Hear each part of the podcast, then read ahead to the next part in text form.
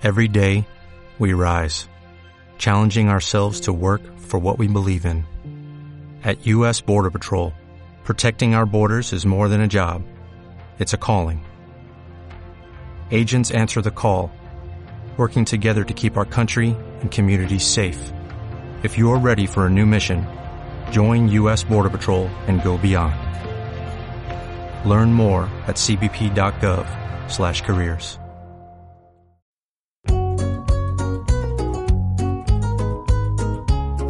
Estás escuchando Crianza Transformadora.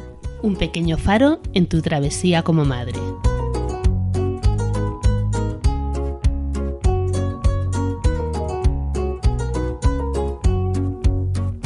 Hola, ¿cómo estás? Hoy vengo a hablarte de un tema que si te pones a buscar en Google, yo lo he probado, es sorprendente la gran cantidad de entradas que hay al respecto. Mi hijo o mi hija no me hace caso. Obviamente es algo que nos hace sufrir, yo también pasé por ahí en su momento, te crea dudas, te, te crea mucha inseguridad, pues eh, generalmente porque nunca has eh, criado un niño antes, y si lo has hecho, pues tal vez tenía un temperamento, un carácter, unas circunstancias absolutamente diferentes a, a otro de tus hijos y por lo tanto tampoco es comparable, ¿no? Eh, sentimos que nuestros hijos deberían hacernos caso, pero en realidad si arañamos un poquito y hurgamos a ver qué hay ahí detrás, lo que nos encontramos qué es, qué deseamos realmente, ¿no?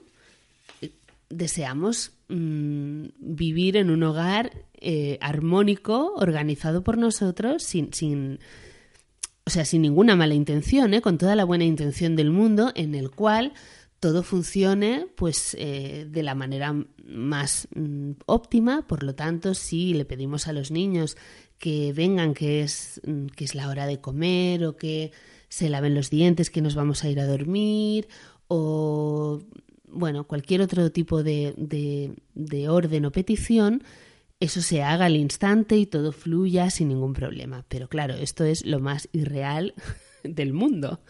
Ese tipo de familia eh, idílica y utópica que nos han intentado vender o que de alguna manera nos hemos imaginado no existe.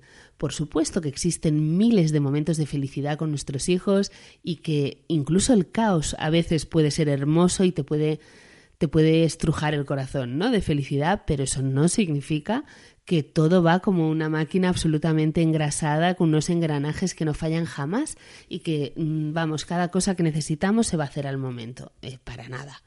Porque ya cuesta a veces armonizar las necesidades de los adultos, cuanto más las de unos niños de diferentes edades que acaban de llegar al mundo, que llevan, aunque tengan 5, 6, 7 años, llevan poco tiempo en este mundo, todavía están aprendiendo cómo funciona y todavía su mente y su y todo su, su constructo emocional y afectivo está en ciernes, en formación. Por supuesto, mucho más en el caso de bebés y niños pequeños, ¿no? Entonces, bueno, obviamente estos niños se encuentran con un montón de eh, peticiones, normas, eh, prohibiciones, muchos noes que se les dicen al día, no, no, no, no hagas esto, no hagas lo otro, eh, ¿no? Entonces, muchas veces hay como una sobresaturación de, de, de peticiones y de normas y de, bueno, y de órdenes porque no queremos que sean órdenes, pero muchas veces tal como las formulamos y, dado lo que esperamos de ellos, sí que lo son, ¿no? Entonces, bueno, primero eh, yo invito siempre a parar un momento y pensar de dónde venimos. Eh, como estamos intentando ser respetuosos y ser eh, empáticos con nuestros hijos, lo intentamos hacer, pero tenemos esa parte de nosotros que sufre, que se preocupa, que siente que algo falla aquí, ¿no? Porque no me hacen caso. Eh, claro, nosotros, mmm, la gran mayoría, provenimos de un aprender a obedecer. Podemos haberlo hecho más o menos y así nos puede haber ido de maneras diferentes también, ¿no? Eh, con los adultos que, que, convivían con nosotros y que trataban de muchas veces enderezarnos. Mm, hemos tenido la influencia de, cuatro grandes pilares que son la familia con, como digamos gran baluarte de lo que es eh, perpetuar en el tiempo una serie de normas de control después la educación que hemos recibido en la escuela, la religión que lo ha impregnado todo y que el tema de la obediencia pues era eh, como una parte como muy eh, importante, por lo menos en las interpretaciones eh, más tradicionales, mm, y la sociedad en general. La mayoría de sociedades que conocemos y la mayoría de, épocas históricas han funcionado con personas, generalmente hombres, que estaban en lo alto de una jerarquía y mandaban sobre los demás y como mucho tenían por debajo a otros que también mandaban, eh, no sobre ellos, pero sí sobre los demás abajo. Por lo tanto, eh, venimos de un mundo construido sobre mecanismos de control. ¿El control para qué sirve? El control sirve para, primero, bueno, para temas un poco más oscuros que ahora no vamos a debatir aquí, ¿no? De poder y de, de ejercer el poder sobre los demás y de conseguir una serie de cosas, pero en, gran medida al ser humano le ha servido para sentir mm, seguridad, ¿no? Para sentirse seguro, para sentir que todo está, ¿no? Como colocadito en su sitio y que nada eh, negativo va a pasar, que así, pues digamos, eh, tiene un refugio, ¿no? Entonces, bueno, pues es una construcción hecha desde desde el abuso de poder y también un poco desde el miedo, ¿no? El miedo a lo que podría pasar si fuéramos más libres, y pensásemos por nosotros mismos y si nos atreviésemos a, a no ser siempre obedientes. Todo eso lo podemos entender, de nuevo con nuestra mente racional, porque, bueno, tenemos capacidad de pensar y si alguien nos pregunta, estoy segura que no vamos a decir que queremos hijos sumisos, que se dejen pisar por un jefe, eh, que se dejen gritar, que se dejen ningunear, invisibilizar por su pareja, ¿no? Que, o yo qué sé, pues que en su grupo de iguales em, acepten hacer cosas que no querrían hacer. Ninguna de nosotras va a decir que quiere eso, estoy segura. Pero claro, para llegar a que en un futuro nuestros hijos tengan mm, confianza en sí mismos y sean personas capaces de eh, decir que no al abuso, necesitamos mm, acompañarles en la toma propia de decisiones desde pequeños. Entonces siempre hay alguien que te dice, bueno, pero entonces tenemos que dejarles hacer lo que les dé la gana. No, no, no. A ver, no estamos hablando de que hagan lo que les dé la gana. Estamos hablando de que hay unos motivos por los cuales eh, los niños en momentos concretos no nos hacen caso y no cumplen aquello que nosotros desearíamos para la buena organización de las cosas, ¿no? Lo que nosotros sentimos que, es correcto, pero que eso no es intrínsecamente negativo, ¿no? Es más, si miramos, eh, que es una cosa que debemos hacer, ¿no? Cuando decimos, a mi hijo no me hace caso, bueno, primero vamos a pensar en qué etapa y en qué fase evolutiva está nuestro hijo. Y dependiendo de la edad que tenga, podremos hacer unas cosas u otras y entenderemos que los motivos que hay detrás son unos u otros. Pero lo que está claro es que a partir de los 12, mm, 18 meses, el bebé ya se da cuenta de que es un ser diferente, que ya no es uno con su madre, sino que es un otro, ¿no? Y por lo tanto está diseñado para empezar a probar lo que es esa autonomía, lo que es esa independencia, siempre volviendo al cuartel general, que es mamá o el adulto de referencia, pero cada vez más tratando de mm, afianzar su personalidad y su propio yo. Y eso se hace desde muy pequeñito y de manera, por supuesto, inconsciente, ¿no? Eh, es como que, bueno, estamos diseñados así y es la tendencia de todo ser humano explorar y ver dónde están los límites naturales de las cosas. Eh, repetir, porque solo con una vez el cerebro no lo registra como un descubrimiento, un hallazgo, necesita cerciorarse varias veces, a veces bastantes, hasta decir, ah, vale, que esto es así. Ah, muy bien, pues ya lo registro, ¿no? He aprendido esto, he aprendido, pues yo qué sé, mm, que si me, me, subo al sofá por el lado que el cojín, digamos, sobresale un poco de la cheslón, pues me puedo, se me puede hundir y me puedo caer. Pero la primera vez me he caído y no sé por qué me he caído. La segunda vez digo, uff, ¿no? Esto ya me, Y la tercera ya digo, a ver, aquí en este trocito de sofá pasa algo. Porque cada vez que lo piso me caigo, pues no lo voy a pisar más. Todo esto se produce en nuestro cerebro de manera inconsciente, forma parte del aprendizaje. también forma parte del aprendizaje el ejemplo, la observación, ¿no? La observación de lo que hacen los demás.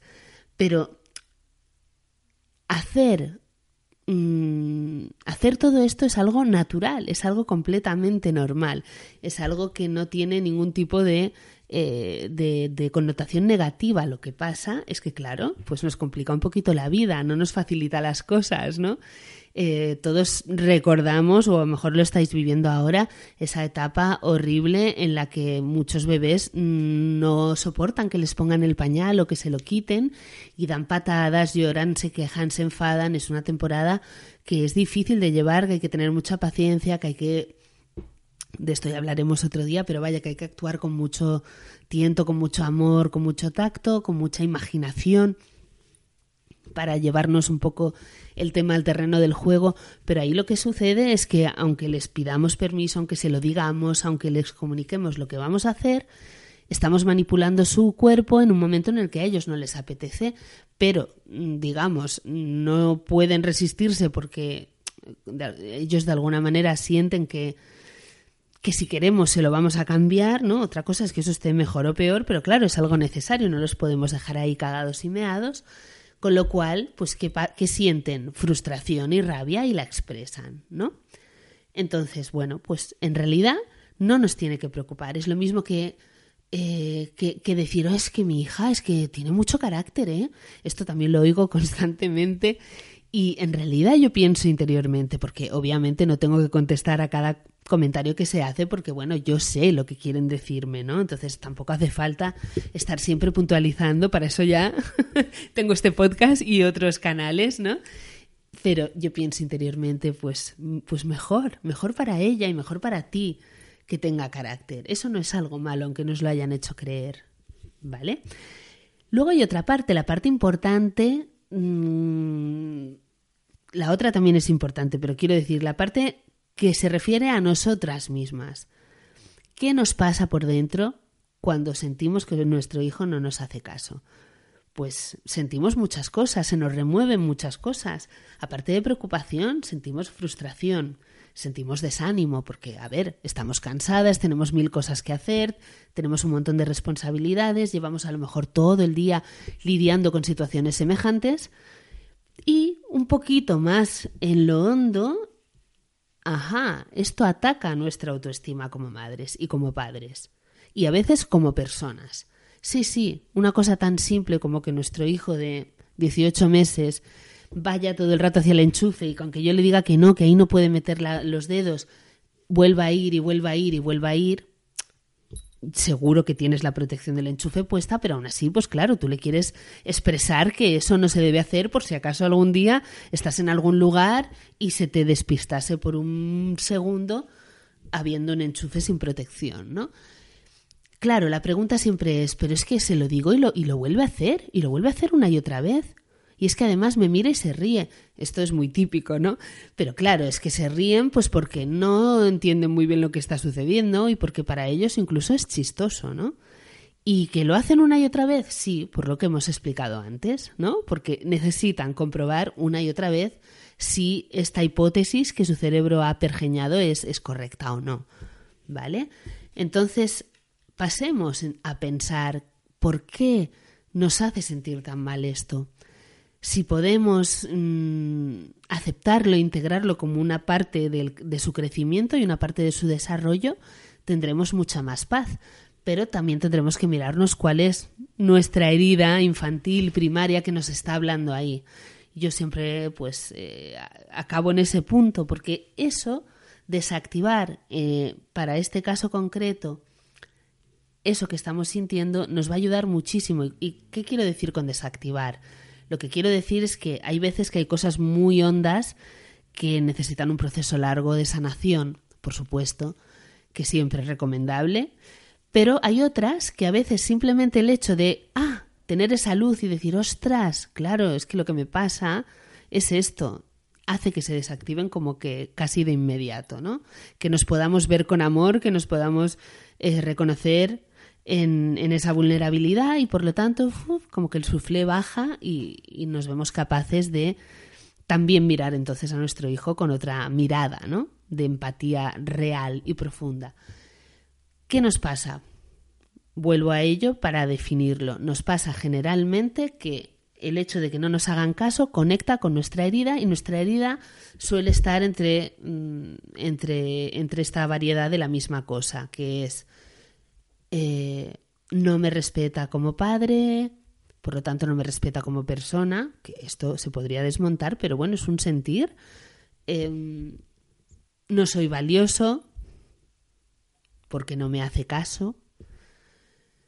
No me quiere porque no me hace caso. No soy una buena madre, no lo hago bien. Todo esto está relacionado con creencias que hemos tenido sobre nosotros mismos y sobre todo en la infancia. Y aunque hoy en día tengamos mucha seguridad en muchos temas, cuando de repente sucede algo que conecta con aquella antigua herida, pues lo que se, lo que se, lo que se activa era lo que sentíamos entonces, ¿no? Y posiblemente sea el abandono en cierto sentido o la no consideración, la no valoración de nuestra persona. Os cuento como personal, una vez en una newsletter del año pasado lo conté, ¿no? Que algunas veces cuando teníamos alguna situación difícil, ¿no? O similar a lo que estamos hablando, difícil con nuestro hijo, eh, mi pareja y yo acabábamos llegando a nuestra herida primaria y lo sabíamos, ¿no? Y que la de cada uno era un poco distinta, pero que en realidad no dejaban de ser caras de una misma moneda, ¿no? En mi caso era esa sensación de abandono, de no me quieres, ¿no? Por decirlo así, de manera muy esquemática. Y la de él era no me consideras, no me ves. Por lo tanto, no me valoras, ¿no? Y yo que me estoy esforzando tanto y tú no me ves y no me valoras. Cuando en realidad a un niño jamás le vamos a poder, o sea, no tiene ningún sentido, ¿no? Poner esa carga emocional sobre él ni tener esa expectativa. Porque el niño no está aquí para eso, ¿no? Pero claro, nosotros pues somos personas que eh, hemos tenido que hacer un trabajo para reconocer nuestra sombra y ver que de ahí vienen muchos de los de las dificultades que podemos tener en la crianza. Si yo no veo esto, voy a tener mucha menos paciencia, me voy a enfadar, me voy a irritar más y voy a culpar al niño de que, claro, es que no hace caso de nada. Cuando en realidad el niño está teniendo un comportamiento en general de lo más, de lo más normal y de lo más natural, normal en el sentido de natural, ¿eh? Esta es una palabra también delicada, pero ya me entendéis. Y lo que está pasando en realidad es otra cosa, ¿no? A menudo se le une a esto también esa preocupación general de a ver si estamos criando un hijo sin límites, ¿no? Y Dios mío, eso no puede ser, ¿no? Eh, en realidad no es así, simplemente el niño está manifestando pues su desacuerdo en muchas cosas, porque ser niño en esta mm, sociedad es mucho mejor que en sociedades de siglos pasados, no lo vamos a negar, pero en muchas ocasiones no deja de ser un, rollo, ¿no? Y, y, se tienen que adaptar muchísimo a cosas que para ellos no tienen ni sentido ni interés ninguno. Y lo hacen en general, pero claro, a lo largo del día pues hay situaciones en las que pues no, no les apetece, es lógico, ¿no? Bueno, entonces, cositas que, estaría bien que pudiéramos tener en cuenta. Hay, hay, una serie de cosas que nos pueden servir para darle contexto a nuestra situación y entenderla mejor. Una, por ejemplo, sería revisar si tenemos demasiadas normas en casa, si tenemos demasiadas si damos demasiadas instrucciones, porque en ese sentido vale mucho la pena elegir las batallas, entre comillas, lo de batallas, em, tener lo más básico, los límites y normas más básicos, que ya os digo que ese es un tema largo, ¿no? Que no vamos ahora a entrar en él, pero, pero sí que es verdad que les cuesta mucho entenderlas y cuantas más sean, más complicado. Y si además a eso le sumamos que tenemos la costumbre de dar varias instrucciones a la vez, pues todavía peor, ¿no? Eh, las instrucciones o las peticiones, a ser posible que sean peticiones, eh, en un tono de petición, de inclusión, de, de, de hacerlo partícipe, y si puede ser tocándole primero para que nos vea, para que nos haga caso, nos escuche, ¿no? Mirándonos a los ojos y no gritando desde la cocina o desde cualquier otro lugar de la casa. Eh, y de una en una, ¿no? Porque si le pedimos que haga, si le pedimos varias cosas a la vez que para nosotras son muy evidentes, eh, pues no, pues mm, no, porque el cerebro en, en, su caso todavía no las retiene, se quedan con la primera y el resto no las van a hacer. Y entonces, claro, ya empezamos a impacientarnos y podemos eh, generar situaciones muy tensas y acabar todos medio enfadados cuando en realidad pues no, no sería necesario, lo podemos evitar perfectamente. Bueno, además de claridad en las peticiones, eh, eso, ¿no? Importante que sean peticiones y no exigencias. Aquí lo que varía es el tono, un poco la postura corporal y el hecho de tomarme un tiempo para explicarte lo que, lo que necesito que hagas o lo que, eh, bueno, lo que vamos a hacer juntos, inevitablemente. Por ejemplo, si tenemos que salir, ir a algún sitio, lo que sea, ¿no? Mm, a veces vamos con mucha prisa los adultos y los niños no entienden de prisas, la crianza no entiende de prisas. Eh, eso muchas veces es un detonante ¿no? de, de enfados y de, y de situaciones complicadas cuando lo que sucede es que además ellos sienten nuestra impaciencia porque nosotras tenemos prisa porque hagan las cosas que necesitamos que hagan, pues porque igual es tarde o por muchos motivos, ¿no? Pero el ritmo no es ese, ¿no? Entonces, bueno, un poco tenerlo en cuenta, tener en cuenta el ritmo dentro de lo posible. A veces, pues bueno, mm, no siempre es fácil, pero en general casi todo se puede relativizar en el sentido de, bueno, si no lo hago ahora, lo hago dentro de 10 minutos. Eh, excepto cosas, pues ya os digo, muy concretas, ¿no? De tener que irse, de tener que llegar a una hora, de tomar un transporte determinado, bueno. Yo me refiero a cosas que estamos, por ejemplo, haciendo en casa, ¿no? Pues a la hora de la noche, que siempre es bastante delicada, o por la mañana, lo que tenemos que hacer es tratar de anticiparnos y de pensar pues que igual necesitamos más tiempo tanto para todas las cosas que tenemos que hacer por la mañana al levantarnos y antes de ir al cole como todas las que tenemos que hacer por la noche antes de acostarnos. Por lo tanto intentar eh, pues levantarse un poco antes o empezar un poco antes.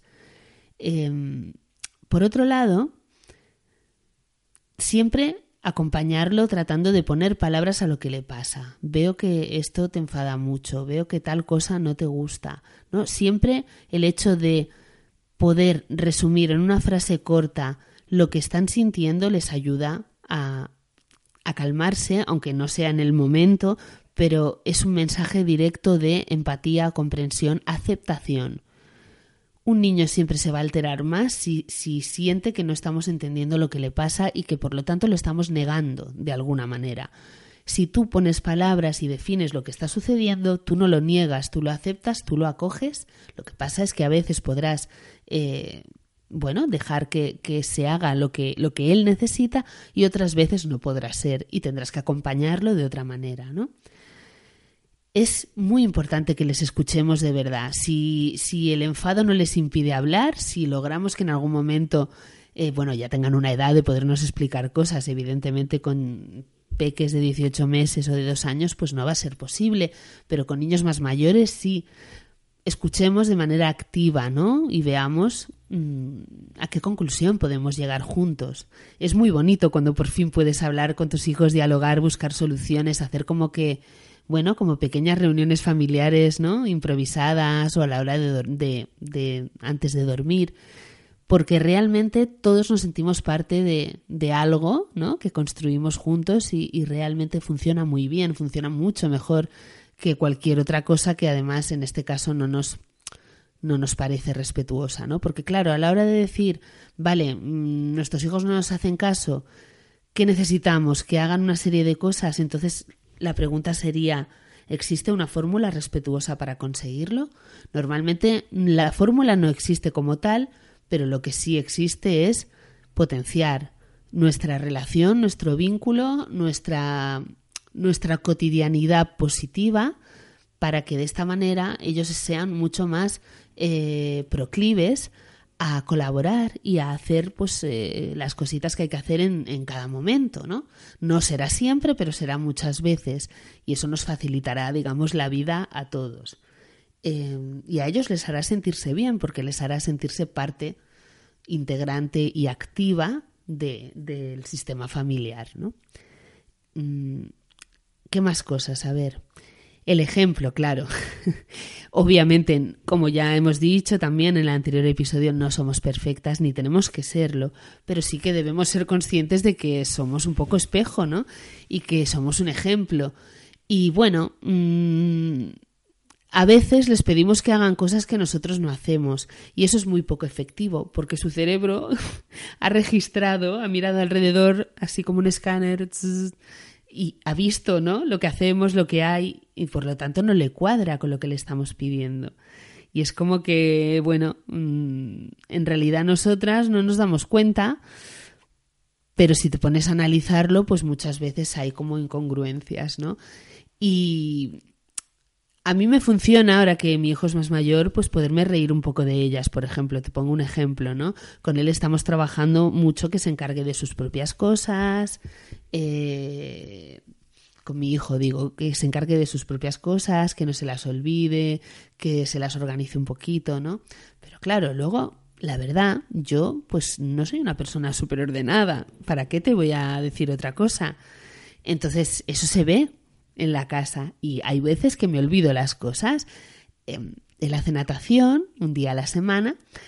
¿Qué pasó esta semana? Pues que después de hablar de que, bueno, pues, bueno, pues una serie de cosas que, que tenía que eh, mirar, ¿no? En su mochila, en el cajón de su clase, es que me da, me da casi la risa. Y quedar con él, pues qué bueno, que cada mañana pues intentará acordarse de mirarlo y si no, pues yo pues se lo recordaré, lo haremos juntos, tal y cual. Llegamos a, la piscina, le doy la mochila para que entre y pues me había olvidado la toalla, me había olvidado la ropa interior de recambio y claro, es como, mmm, hola, ¿qué tal? o sea, acabamos de hablar de esto y, y en realidad yo misma, con mi edad, pues no siempre lo tengo controlado. Pues justamente porque estuve escribiendo un post hasta el último momento, preparé la bolsa corriendo y salí pitando a buscar a mi hijo y claro, pues me dejé la mitad de cosas. Entonces, bueno, pues nos reímos del tema, le pedí disculpas y le dije, mira, mmm, realmente es importante aprender a organizarnos y es algo que, que, que te va a ser útil, pero yo misma a veces soy despistada y a veces soy desordenada, pero bueno, sigo intentándolo, ¿no?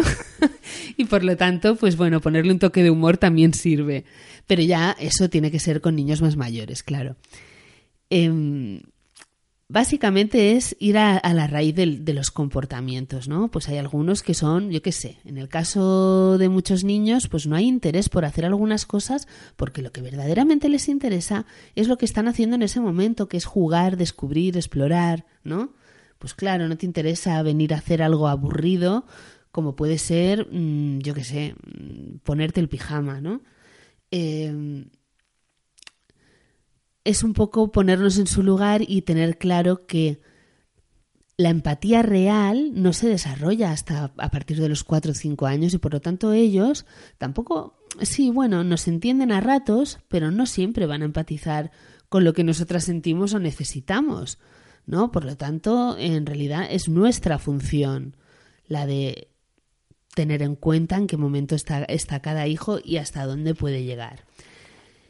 Y ya para terminar, pues bueno, plantearnos mmm, si a lo mejor es más mayor y a veces no nos hace caso de manera sistemática, cómo es el tiempo que estamos pasando con ellos, cuánto tiempo pasamos, si ese tiempo es un tiempo de verdadera, de verdadera presencia, si hay algunas cosas en nuestro presente que hayan cambiado, ¿no? Lo que siempre decimos.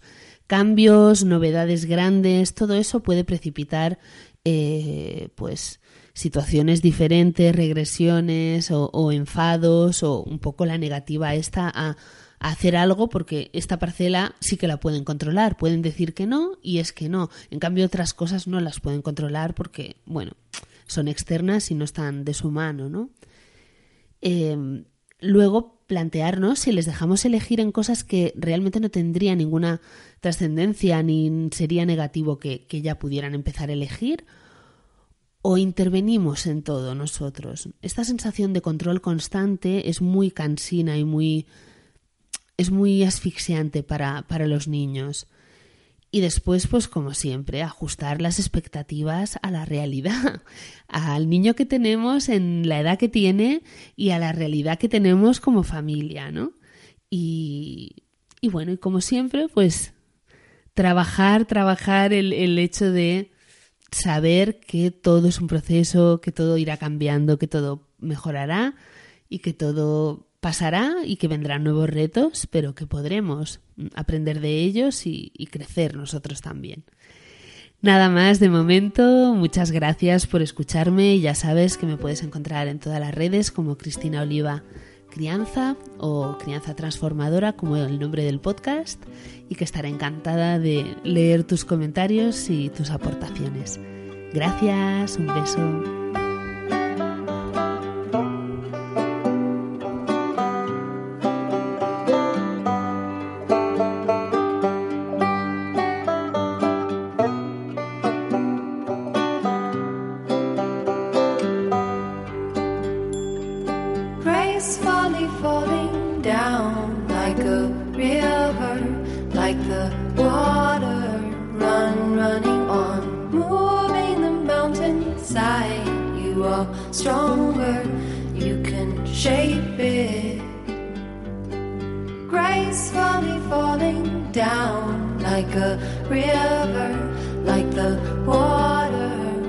running on, moving the mountainside. You are stronger, you can shape.